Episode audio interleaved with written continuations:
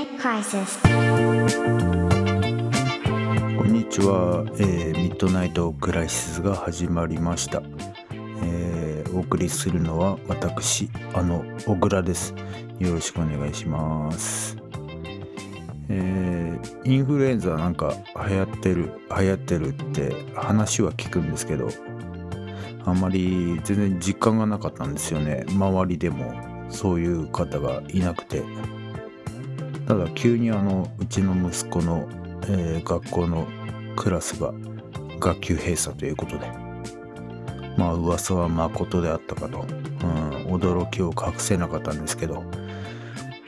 まあということで今学級閉鎖といってもなんなんていうんですかあのオンライン授業を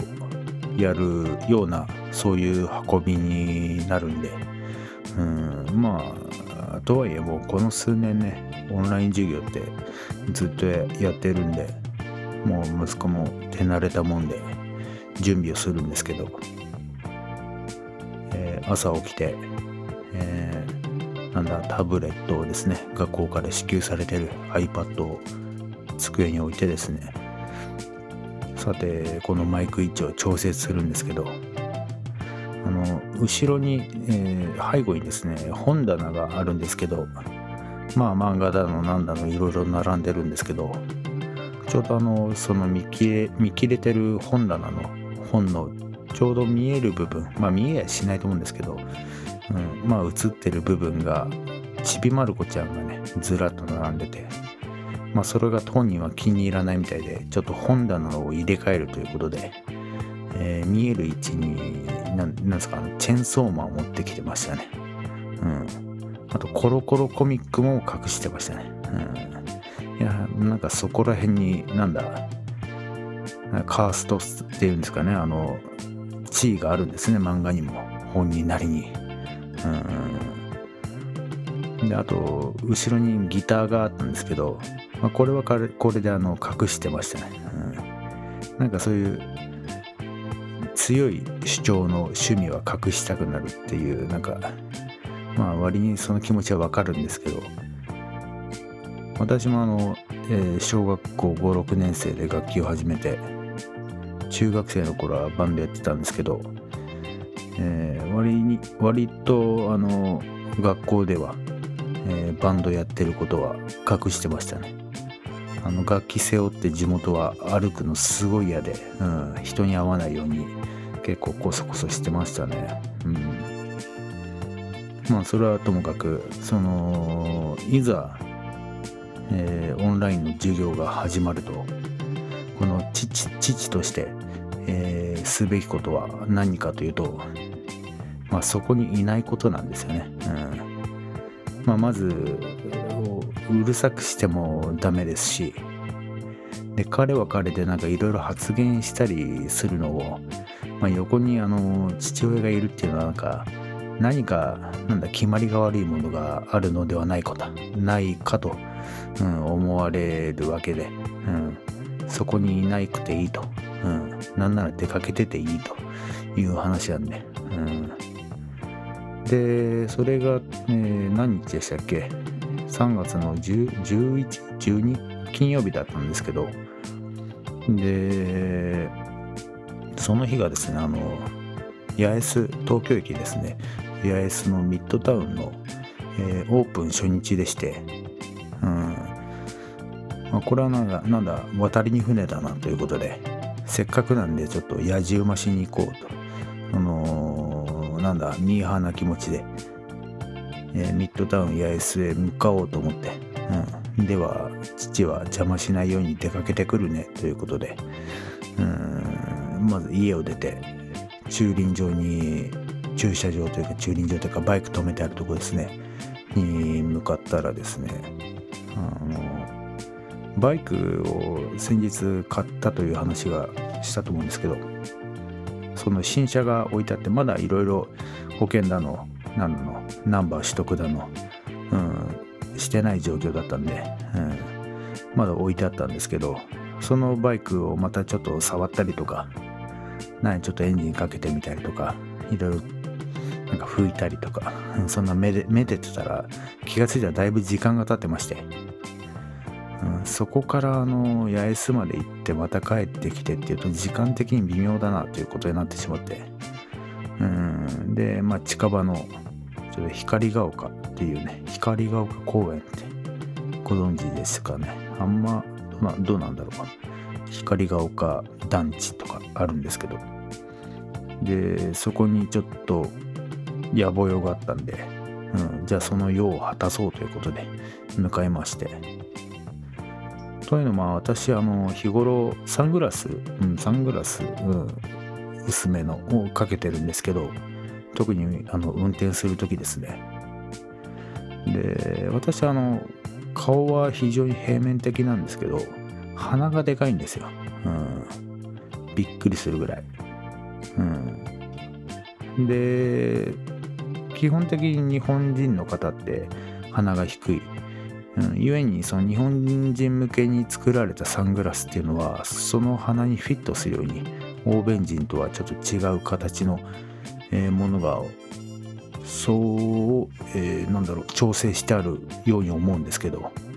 その調整が私には合わないんですよね。うん。でかいんで。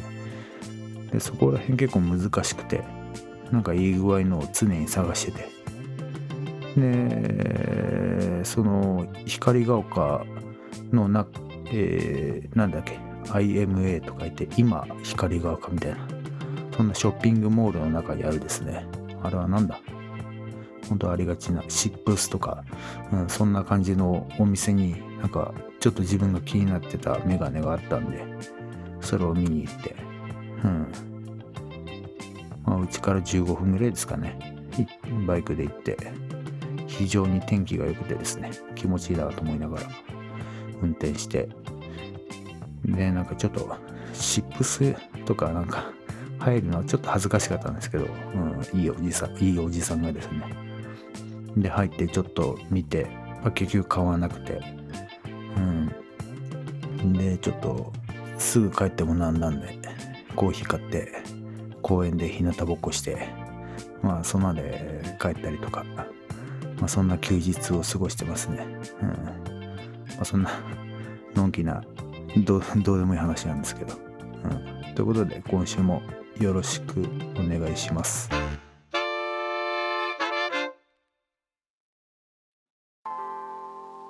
そう、そうなんですよ。めっきり春だなという感じで。うん、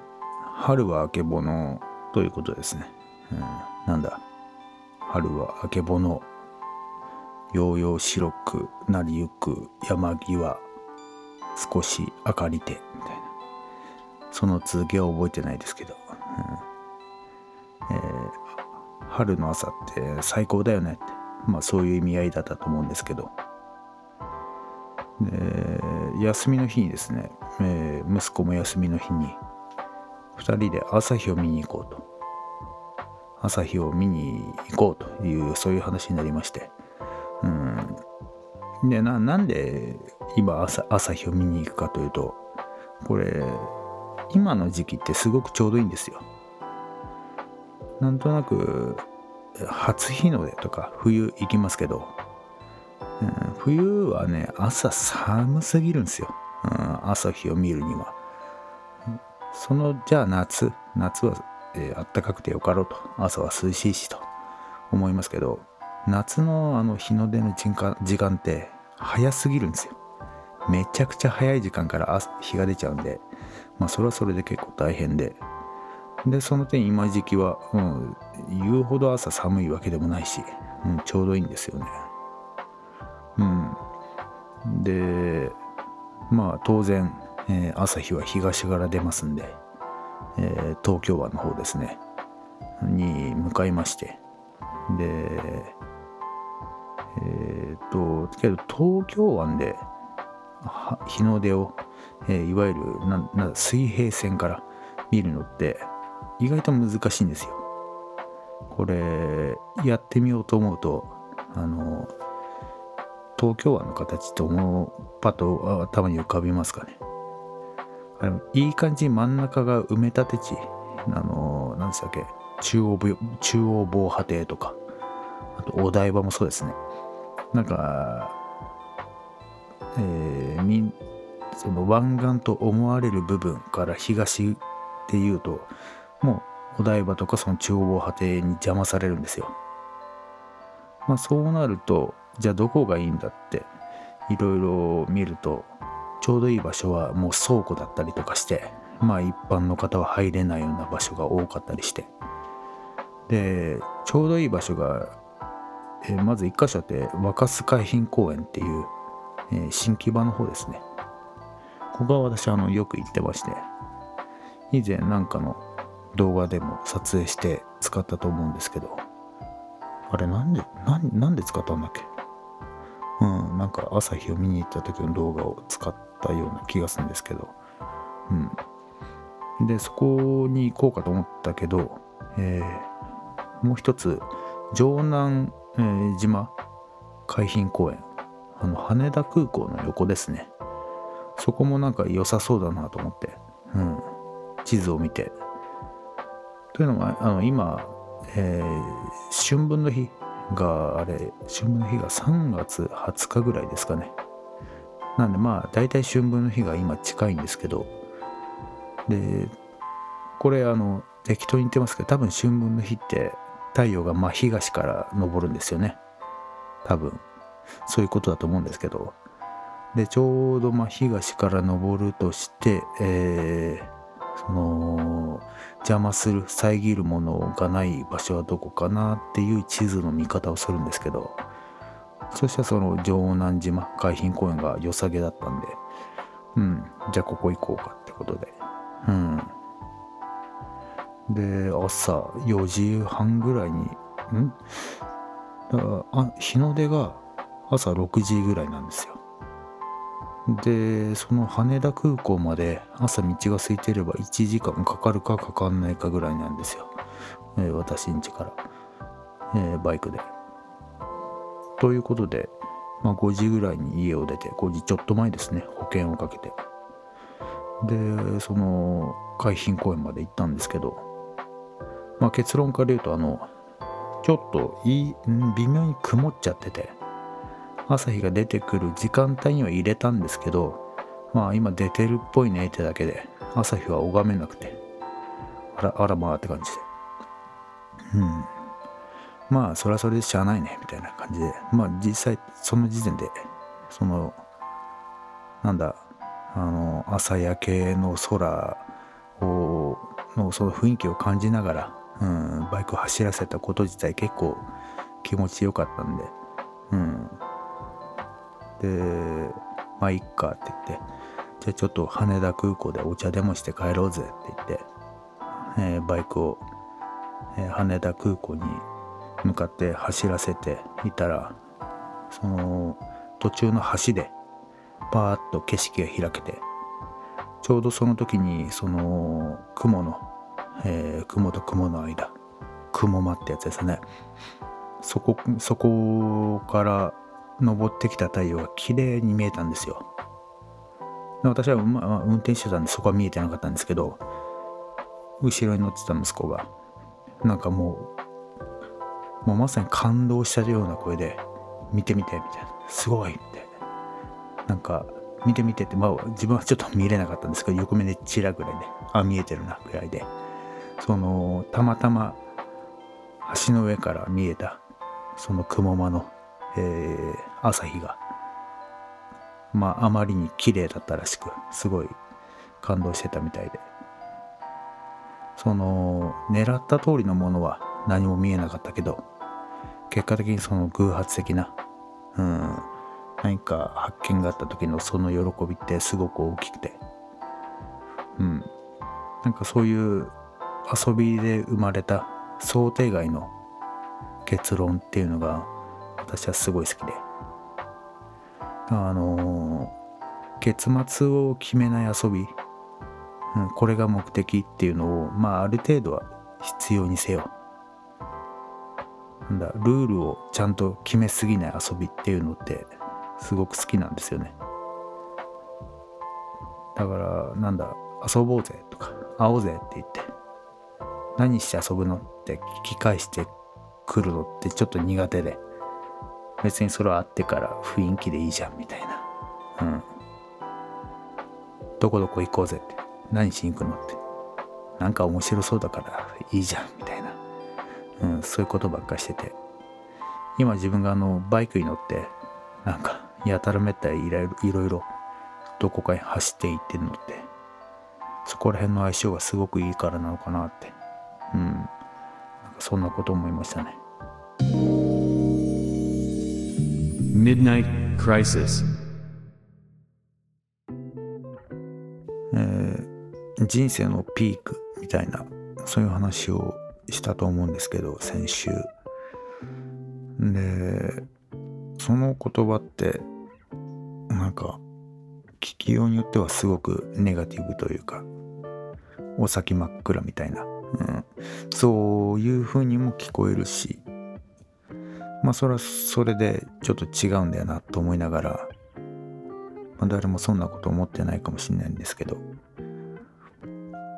なんか今こんな幸せだとすごく満たされているっていう明るい、まあ、いわゆるポジティブなそういう側面となんだこの先のわからない不文明な未来に対してまあどうせなどうせろくなことにならないだろうなっていう。まあちょっと陰気な、うん、ネガティブな、うん、そういう側面を。なんか両方持ち合わせてる。どっちもあるんですよね、うん、決して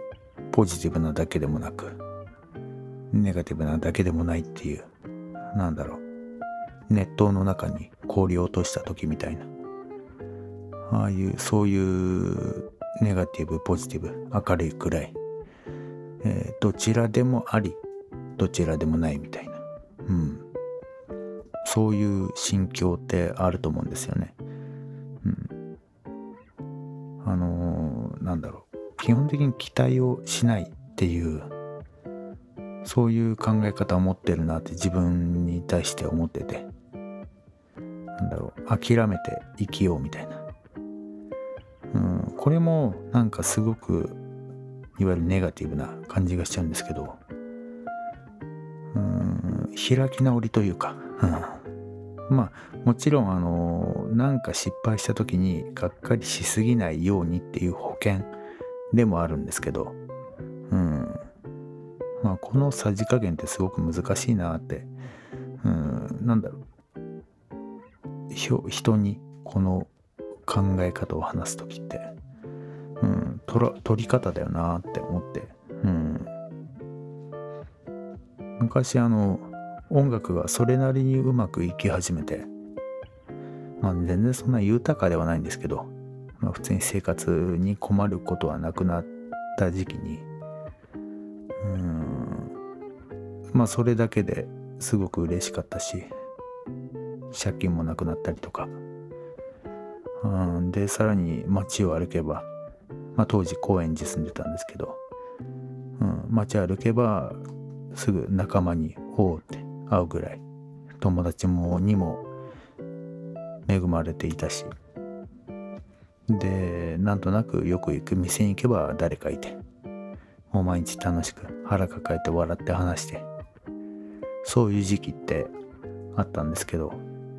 まあ、その時も今が人生のピークだと。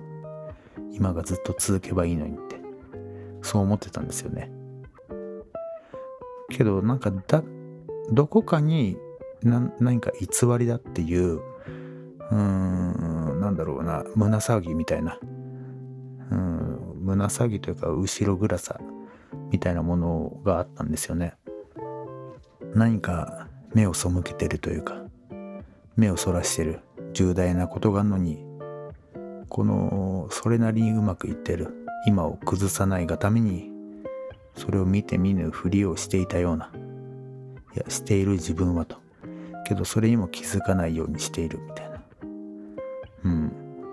そういう時期ってあったんですよね、うん、つまり人生のピークだったんですけどその時も。ただ何か作られたピークだったような。それはちょっと別でその一旦話がずれますけど。よくするエピソードで。あの私あのその前のまだ音楽で全然飯食えなかった時すごく貧乏で、うん、その貧乏時代によくしてた、えー、娯楽の一つに自転車で、えーまあ、当時彼女と同棲したんですけどあの自転車であのラジカセと楽器持って小金井公園っていう公園まで行ってめちゃくちゃ広い芝生があるんですけどおにぎり持って。そこでまあ音楽かけたりとかギターとか弾いたりしながらゴロゴロするっていうそんだけの遊びなんですけどお金がかかんない遊びで。それでほんと一日過ごすぐらいのことをしてたんですけどで寝そべって、えー、空をその流れてる雲を見てるとずっとぼーっと見てるとその雲がどんどん流れてはですねどこかに行ってしまうんですよね。でなんか自分はここに寝そべってるだけなのに何か置いていかれてるようなうーんつまり自分が後退しているようなそこでとどまっているっていうのはとどまっているだけではまあ後退しているのとそう変わらないのかもしれないっていうその自分が今そこにずっといるだけなのに仲間たちが頑張ってどんどん成長していく姿となんか重なったんでしょうね。うん。そういう焦りみたいのがあって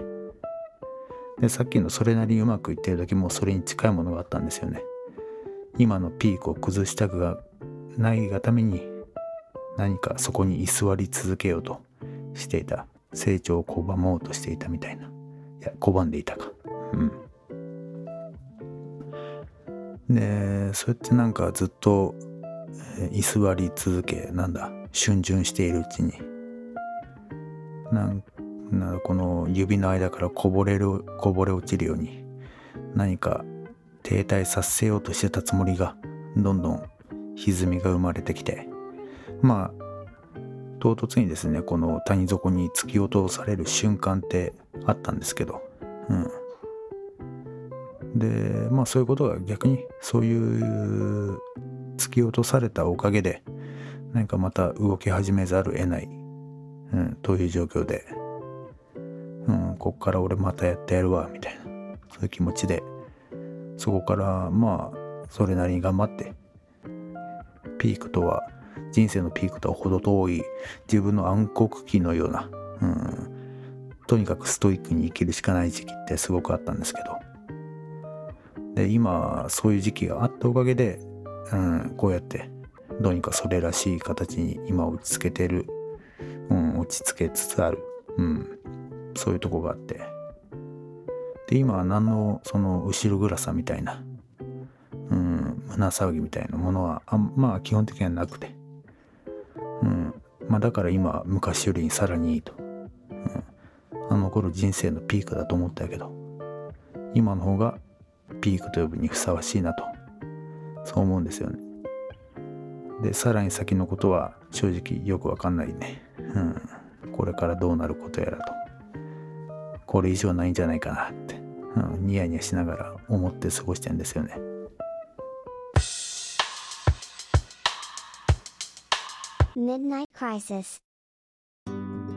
今週はあの冬休みだったんで、まあ、結構いろいろ出かけて埼玉の奥座敷ですね、えー、秩父の足ヶ久保のつららなんて見に行ったんですけど前日あのちゃんと Google マップでチェックしてあの口コミでですね2日前の口コミ投稿でですね。すごく良かったって書いてあったから行ったんですけどもう実際行ったらあのもう終わってまして今期はもう終わってますみたいな看板があって、うん、で改めてその口コミを見たら2月の中旬に行ったんだけどとても良かったですみたいな。あのなぜかあの感想を1ヶ月あもう温めた結果の投稿でしてレビュー、うん、どういうこっちゃと思いながらお前の口コミを踊らされて峠道をはるばるバイクバイクを走らせてしまったよと。いかんともしがたい状況でしたね。うん。で息子はこのその看板に書いてあった来年のご来場を心よりお待ちしていますみたいな、うん、それを読んであのお待ちされてるから来年行こうと、うん、息子に慰められましてね、うん、それを含めですね。なんか全ていい思い出になったりもしたんで、うん、なんつうんですか。採用が馬ってやつですかね、まさにその通りだなって。もう何でもねいつでもそうだなと。つくづく実感しましたね。ということであの最後までご視聴ありがとうございます。番組へのご意見ご感想などはエピソード概要欄にあるリンクからお問い合わせフォームまでお気軽にお送りください。来週もボソボソと喋るんでよろしくお願いします。